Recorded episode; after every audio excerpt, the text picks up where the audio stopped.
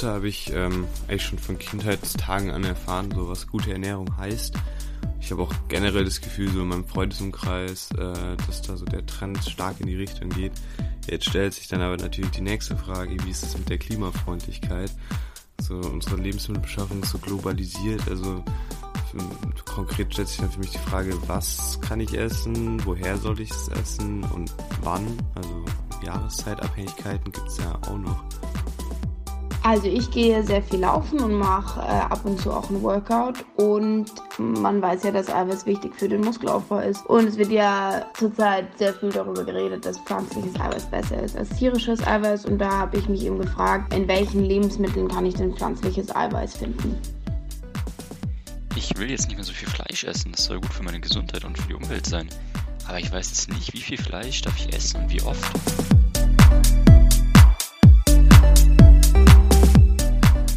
Verbraucherhelden mit Wissenshunger, der Food Podcast der Verbraucherzentrale Bayern. Hallo, schön, dass ihr heute mit dabei seid. Wir sind eure Verbraucherschützerinnen Ursula und Daniela von der Verbraucherzentrale Bayern. Nervt euch auch die Infodemie? Wollt ihr lieber Fakten und keine Fakes zu Lebensmittel und Ernährung? Dann seid ihr hier richtig. Mhm, ganz genau. Denn in dieser Podcast-Reihe möchten wir ganz im Sinne der Verbraucherzentrale keine Kaufempfehlung oder Werbung für bestimmte Lebensmittel oder Ernährungsstile machen, sondern wir möchten ein bisschen Klarheit in das wilde Durcheinander bringen. Heute sind wir kurz vor Mittagessen mhm. und wir haben einen ganz besonderen Speiseplan mitgebracht, nämlich die sogenannte Planetary Health Diet. Und bevor ihr jetzt alle sagt, oh, wie, jetzt schon wieder eine neue Diät, würden wir aber ganz gern noch mal auf unsere letzte Folge eingehen. Da haben wir nämlich große Diskussionen hervorgerufen. Es ging ja um das Vitamin D. Und ähm, da ja. kamen viele Zuschriften. Ne? Genau, eine nämlich von der Petra. Die Petra hat nämlich äh, gesehen, dass es ähm, unterschiedliche Vitaminpräparate zu kaufen gibt. Auf den einen steht Vitamin D3 drauf und auf den anderen steht Vitamin D2 drauf. Und die fragt sich jetzt die Petra, was ist denn da der Unterschied? Und unsere Arbeitskollegin, die Andrea, die erklärt uns das jetzt. Viele Veganer möchten ihren Bedarf an Vitamin D durch die Einnahme von Nahrungsergänzungsmitteln sicherstellen. Auf dem Markt gibt es dafür Produkte mit Vitamin D3 und D2. Das Vitamin D3 stammt meist aus Wollfett. Für Veganer eignen sich aber nur solche D3-Präparate, die das Vitamin aus pflanzlichen Quellen wie Flechten gewinnen. Vitamin D2 stammt in der Regel aus Hefe und ist vegan, es wird aber vom Körper etwas schlechter aufgenommen. Ja, das ist doch nochmal ein ganz wichtiger allgemeiner Hinweis. Äh, alle anderen Fragen zu Vitamin D haben wir ja persönlich beantwortet.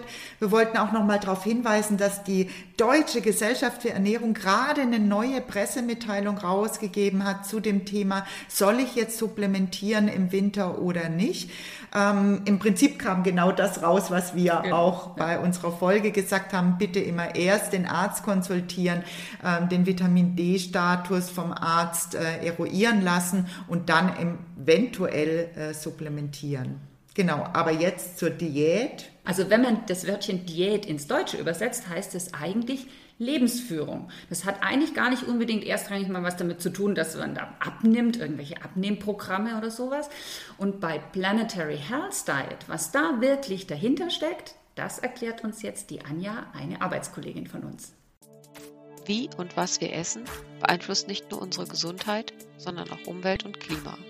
Die planetengesunde Ernährung oder Planetary Health Diet ist ein Konzept für eine zukunftsfähige globale Ernährung, das von Wissenschaftlern verschiedener Disziplinen erarbeitet wurde. Sie haben dafür zwei Jahre lang Ernährungsstudien und Untersuchungen ausgewertet und anerkannte Ernährungsempfehlungen bzw. Ergebnisse der Gesundheitsforschung berücksichtigt. Herausgekommen ist ein Speiseplan, der das Ziel hat, künftig global bis zu 10 Milliarden Menschen bedarfsgerecht mit Nährstoffen zu versorgen, ohne dabei die Erde zu überlasten. Dabei werden ganz konkrete Grammangaben einzelner Lebensmittelgruppen pro Person gemacht. Weitere wichtige Bausteine sind die Verminderung von Lebensmittelabfällen und eine nachhaltigere Produktion von Lebensmitteln. Ursula, das ist mir jetzt irgendwie noch zu unkonkret. Also ähm, es heißt ja, dass die Hälfte aus Obst und Gemüse bestehen sollte und dass ca. 20 Prozent Getreide, Vollkorngetreide auf unserem Speiseplan stehen sollte und vor allem, dass tierische Produkte und Zucker reduziert werden müssen. Aber ich möchte jetzt einfach mal, es hat ja auch gerade von Anja geheißen, da gibt es wirklich konkrete Grammangaben, wissen, wie viel Gemüse zum Beispiel soll ich denn jetzt täglich essen? Ja, da gibt es wirklich konkrete Grammangaben, nämlich für Gemüse sagt die Planetary Health Diet 300 Gramm am Tag und für Obst sollen es 200 Gramm sein. Was muss ich mir da jetzt drunter vorstellen? Ja. ja. also mit 300 Gramm. Eigentlich kann man das ganz einfach machen, indem man das umrechnet in Hand, ins Handmodell. Also dass man sagt, okay, eine Handvoll, das ist eine Portion und in eine Hand geht zum Beispiel rein eine Paprika oder eine Portion Brokkoli oder vielleicht auch ein Salat. Ja, das wären schon mal drei Portionen, wenn ich die über den Tag verteilt essen würde, dann hätte ich meine 300 Gramm Gemüse. Das hört sich für mich jetzt relativ realistisch an. Und beim Obst im Prinzip genauso. Dann sagst okay. du Obst 200 Gramm, das sind zwei Handvoll. Zum Beispiel ein Apfel geht in die Hand rein, eine Banane geht rein. Ja, das wär, wären zwei Portionen schon am Tag. Und wie war das jetzt mit diesen 20% Vollkorngetreide? Was heißt denn das in Brot oder Müsli umgerechnet? Also das entsprechen 230 Gramm. Und wenn ich jetzt zum Beispiel über den Tag verteilt zwei Scheiben Vollkornbrot esse und sechs Esslöffel Haferflocken oder vielleicht morgens drei Esslöffel Müsli und eine Portion Reis mittags zum Essen dazu esse, dann hätte ich schon meine 230 Gramm Vollkorngetreide. Auch das hört sich jetzt für mich relativ realistisch an. Jetzt ist mir aber aufgefallen, dass die Planetary Health Diet nochmal eine weitere Lebensmittelgruppe hat, ähm, die eigentlich die Deutsche Gesellschaft für Ernährung zu Obst und Gemüse zählt, nämlich die Hülsenfrüchte. Und da gibt es eine ganz große Portion anscheinend ja. jeden Tag. Ja, ich glaube, das ist der Punkt, wo wir uns wahrscheinlich am meisten umstellen müssen. Ich habe das deswegen vorhin auch gar nicht erwähnt, beim Gemüse die Hülsenfrüchte. Denn die Planetary Health Diet empfiehlt, dass wir täglich 75 Gramm Hülsenfrüchte essen sollen. Und das entspricht einem halben Kilo Hülsenfrüchte pro Woche. Das ist eine ganz schöne Menge. Ja, ist richtig. Allerdings muss ich auch sagen, das ist ja auch eine relativ große Lebensmittelgruppe, oder? Es gibt die Stimmt. weißen, roten, schwarzen Bohnen, es gibt die Lupinien, es gibt die Sojabohnen, es gibt die ganzen Linsen, ob rot, gelb, braun, es gibt die Erbsen und selbst die Erdnüsse zählen ja zu den Hülsenfrüchten. Ja, aber wenn man die mal so anschaut, ein Großteil von diesen Hülsenfrüchten wird importiert bei uns. Also das ist, ja, das wir richtig. produzieren noch nicht so wahnsinnig viel. Aber das wird sich hoffentlich ändern, weil die Regierung hat äh, beschlossen, dass wir gerade diese, diese eiweißliefernden Pflanzen, dass wir die forciert anbauen sollen. Die haben nämlich den Vorteil, dass sie unsere Bodenqualität verbessern und ähm, damit weniger Düngung notwendig ist. Und die sind nicht nur gut für den Boden, die Hülsenfrüchte, sondern die sind auch gut für uns Menschen. Was haben die nämlich für Vorteile? Die liefern uns B-Vitamine, ganz wichtig. Die liefern uns viele Mineralstoffe, Ballaststoffe, die gut sind für unseren Darm. Und sie liefern uns pflanzliches Eiweiß. Und das ist sicherlich auch ein Grund mit, warum die Hülsenfrüchte immer mehr jetzt auch auf unserem Tisch wieder landen. Also die Gourmetküche hat sie ja wieder entdeckt und auch die Veganer und äh, Vegetarier haben sehr viel Hülsenfrüchte in ihrem Speiseplan. Ne? Ähm, gerade auch diese ganzen Einflüsse, die indischen Einflüsse, das Dal oder Linsen, ja. Oder auch der Humus ne, aus dem arabischen Bereich. Und vielleicht hört man ja auch dieses Klappern gerade bei unserer Aufzeichnung. Das ist mein Mann und der wärmt gerade uns nämlich das Linsenragout auf, das uns die Ursula zum Mittagessen mitgebracht hat, weil wir gedacht haben, zu diesem Podcast müssen wir auch das richtige Mittagessen machen. Ich, wobei ich glaube, es ist gar nicht so einfach. Bei Hülsenfrüchten muss man nämlich so das ein oder andere bei der Zubereitung beachten. Ja, und das erzählt uns jetzt die Anja. Roh enthalten sie gesundheitsschädigende Stoffe, die erst durch das Erhitzen beim Kochvorgang zerstört werden. Besonders bei rohen Grünbohnen ist höchste Vorsicht angebracht. Die Informationszentrale gegen Vergiftung stuft sie als sehr giftig ein. Sie enthalten den giftigen Eiweißstoff Basin. Je nach Menge kann der Verzehr zu schweren Vergiftungserscheinungen und sogar zum Tod führen. Deshalb müssen Bohnen vor dem Verzehr immer mindestens 15 Minuten gegart werden. Von der Zubereitung im Dampfgarer ist abzuraten. Einweichwasser nicht verwenden. Blähung nach dem Genuss von Erbsen, Bohnen und Co. werden durch den Inhaltsstoff Stachyose verursacht. Dieser Vierfachzucker kann nicht durch körpereigene Enzyme, sondern nur durch Dickdarmbakterien unter Gasbildung abgebaut werden. Um Beschwerden entgegenzuwirken, sollte das Einweichwasser daher nicht weiterverwendet werden, denn Stachyose geht zu einem großen Teil in das Einweichwasser über. Ich habe euch jetzt auch noch einen Tipp. Für mein Linsenragout habe ich nämlich noch Kräuter verwendet, und zwar Majoran und Bohnenkraut und auch Fenchel und Kümmel. Die eignen sich nämlich wunderbar, um das Gericht bekömmlicher zu machen. Das dürfen wir übrigens nicht vergessen, dass wir dieses Rezept dann auch auf unsere Webseite ah, stellen, damit Gerne. jeder auch es mal ausprobieren kann. Aber es gibt ja da eine Unmenge von äh, Rezeptrepertoires im Internet, die mit Hülsenfrüchten experimentieren, ob das jetzt Chilis in Karne, also ohne Fleisch mit roten Bohnen sind oder Falafel aus dem Kichererbsenmehl ne? oder die gebackenen Bohnen, die es so in England gibt oder auch in Italien ähm, ja, essen sie ja gerne diese weißen Bohnen. Das indische Dahl haben wir schon erwähnt mit den roten Linsen, aber auch das typisch deutsche berlinerische Erbsenpüree oder die schwäbischen oh, Linsen, Linsen und Spätzle. Ganz genau. Also ihr merkt schon, da kann man experimentieren, traut euch einfach ran. Und ähm, das sind jetzt alles Beispiele gewesen, die fleischlos waren. Und wir haben ja zu Beginn schon gesagt, dass also das Fleisch bei der Planetary Health Diet ähm, ganz entschieden reduziert werden sollte Quote gegenüber dem, was wir momentan konsumieren. Und ähm, ja, da werden tatsächlich auch bei der, beim Fleisch auch nochmal zwei Unterschiede gemacht zwischen weißem und rotem Fleisch. Ja, genau, das weiße Fleisch ist das Geflügelfleisch im Prinzip. Und wenn man Fleisch essen möchte, ist es völlig okay, wenn man vom Geflügelfleisch einmal pro Woche so ein Stück von 200 Gramm isst. Mhm. Beim roten Fleisch ist es noch ein bisschen anders. Da gibt es Studien, die belegen, ähm, dass wenn man zu viel von rotem Fleisch isst, ähm, dass das zu Herz-Kreislauf-Erkrankungen führen kann. deswegen empfehlen die Wissenschaftler, 14 Gramm am Tag nicht zu überschreiten. Okay, das heißt aber jetzt nicht täglich 14 Gramm, sondern lass mich mal das so hochrechnen.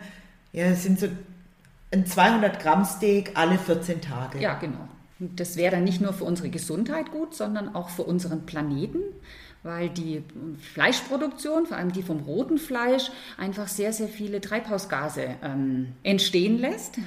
Und ähm, auch Landnutzung, wir brauchen sehr, sehr viel Futtermittel und all das belastet unseren Planeten. Und das wird wahrscheinlich dann auch wiederum der Grund sein, warum die Empfehlung, was die Milch und Milchproduktmenge angeht, deutlich geringer ist als das, was die Deutsche Gesellschaft für Ernährung empfiehlt, nämlich nur 250 Gramm. Das ist ja ein Glas Milch, oder? Oder eine, eine, Scheibe, Scheibe eine kleine Scheibe Käse. Also Ursula, das würde mir jetzt echt extrem schwer fallen, ja, das auf das zu verzichten. Bei mir so, das ist der Punkt, wo ich wahrscheinlich am meisten ähm, ja, schauen muss, wie ich das hinbekomme. Mhm. Milchprodukte werden ja empfohlen von der Deutschen Gesellschaft für Ernährung, weil sie A, sehr hochwertiges Eiweiß liefern und B, halt auch ein guter Kalziumlieferant sind. Haben wir da Alternativen für die Zuhörer?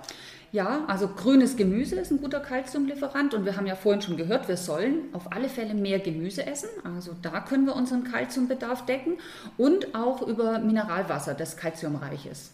Darauf achten, kalziumreiches Mineralwasser liefert mindestens 150 Milligramm pro Liter Kalzium. Das wäre eine gute Alternative. Mhm.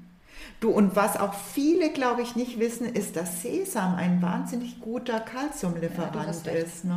Mhm. Und dann wären wir ja im Prinzip auch schon bei unserer letzten Gruppe, nämlich die Samen, die Nüsse und die pflanzlichen Öle, die ja ganz wichtig ähm, sind als Nährstofflieferanten in Form von fettlöslichen Vitaminen A, D, E und K und natürlich den sogenannten ungesättigten Fettsäuren.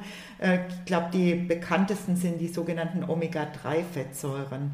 Die sind ganz wichtig für Herz und Gefäße und dürfen auf keinen Fall bei einer gesunden Ernährung ähm, unter den Tisch fallen. Und gerade die Nüsse haben in der Zwischenzeit auch wirklich so ein Revival erhalten. Also man sagt, so eine Handvoll Nüsse sollte man wirklich einplanen tagtäglich. Das ist dann im Prinzip egal, ob ich das jetzt so als Zwischensnack nehme oder für einen Salat als Topping oder vielleicht auch mal für einen Kuchen, ja, für einen Nusskuchen, genau. oder? Und was man so alles bei Pflanzenölen beachten sollte, das erklärt uns jetzt unsere Kollegin Anja nochmal. Pflanzliche Öle sind wertvolle Bestandteile der menschlichen Ernährung. Sie liefern essentielle Fettsäuren, sind Träger der fettlöslichen Vitamine A, D, E und K und enthalten sekundäre Pflanzenstoffe wie Beta-Carotin, Lutein und Phytosterole. Je nach Sorte und Herstellungsverfahren weisen sie unterschiedliche Eigenschaften auf. Kaltgepresste und native Öle sind geschmacksintensiv. Der Gehalt an Vitamin E und anderen Fettbegleitstoffen ist höher als in raffinierten die relativ geschmacksneutral, länger haltbar und unerhitzbar sind. Die Zusammensetzung der Fettsäuren, die den Gesundheitswert der Öle ausmacht, ist bei kaltgepressten und raffinierten Ölen derselben Sorte jedoch nahezu identisch.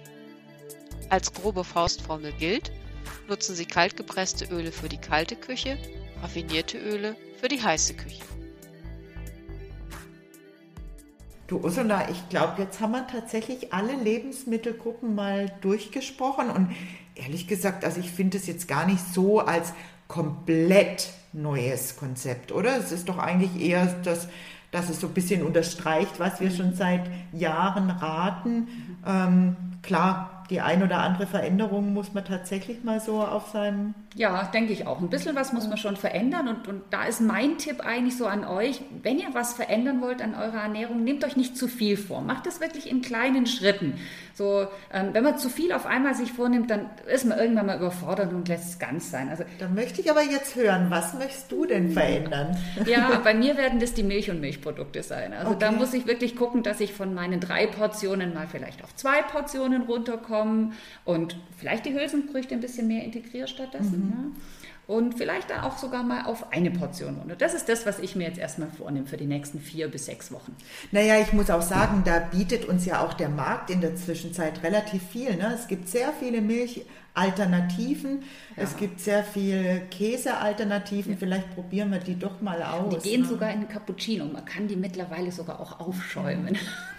Ich muss ehrlich sagen, ich ähm, habe tatsächlich noch einen ähm, Punkt, an dem ich ganz gern arbeiten möchte, das wir gar nicht besprochen haben, nämlich den Zucker. Also es oh, ist ja. ja. tatsächlich so, dass wir äh, zu viel Zucker in unserer täglichen Ernährung haben und ähm, ja, das Stück Kuchen, da verzichte ich doch sehr ungern drauf, aber du sagtest ja Stück für Stück. Ich schau mal, ob mir bis zum nächsten Podcast es gelungen ist, vielleicht das ein oder andere tatsächlich weniger an Zucker zu mir zu nehmen. Was habt ihr denn vor? Was habt ihr denn mitgenommen? Wo wollt ihr vielleicht mal an der Stellschraube drehen, damit ihr etwas für eure Gesundheit und auch für den Planeten tut? Wir würden uns wieder freuen, wenn ihr uns äh, schreibt an ernährung.vzbayern.de und wenn ihr dann auch noch ein Rezept oh, habt. ja, immer her damit. Ja, das geeignet ist für die Planetary Health Diet, dann nur her damit. So, und unser Heldentipp zum Schluss. Bleibt wissenshungrig und informiert euch auf unserer Website verbraucherzentrale-bayern.de. Genau, und wenn euch die Sendung jetzt gefallen hat oder vielleicht auch nicht, wir freuen uns auf jeden Fall, wenn ihr in Kontakt mit uns tretet. Unter ernährung.vzbayern.de könnt ihr Themenwünsche nennen, eure Kommentare hinterlassen. Und jetzt sagen wir erstmal Tschüss. Tschüss.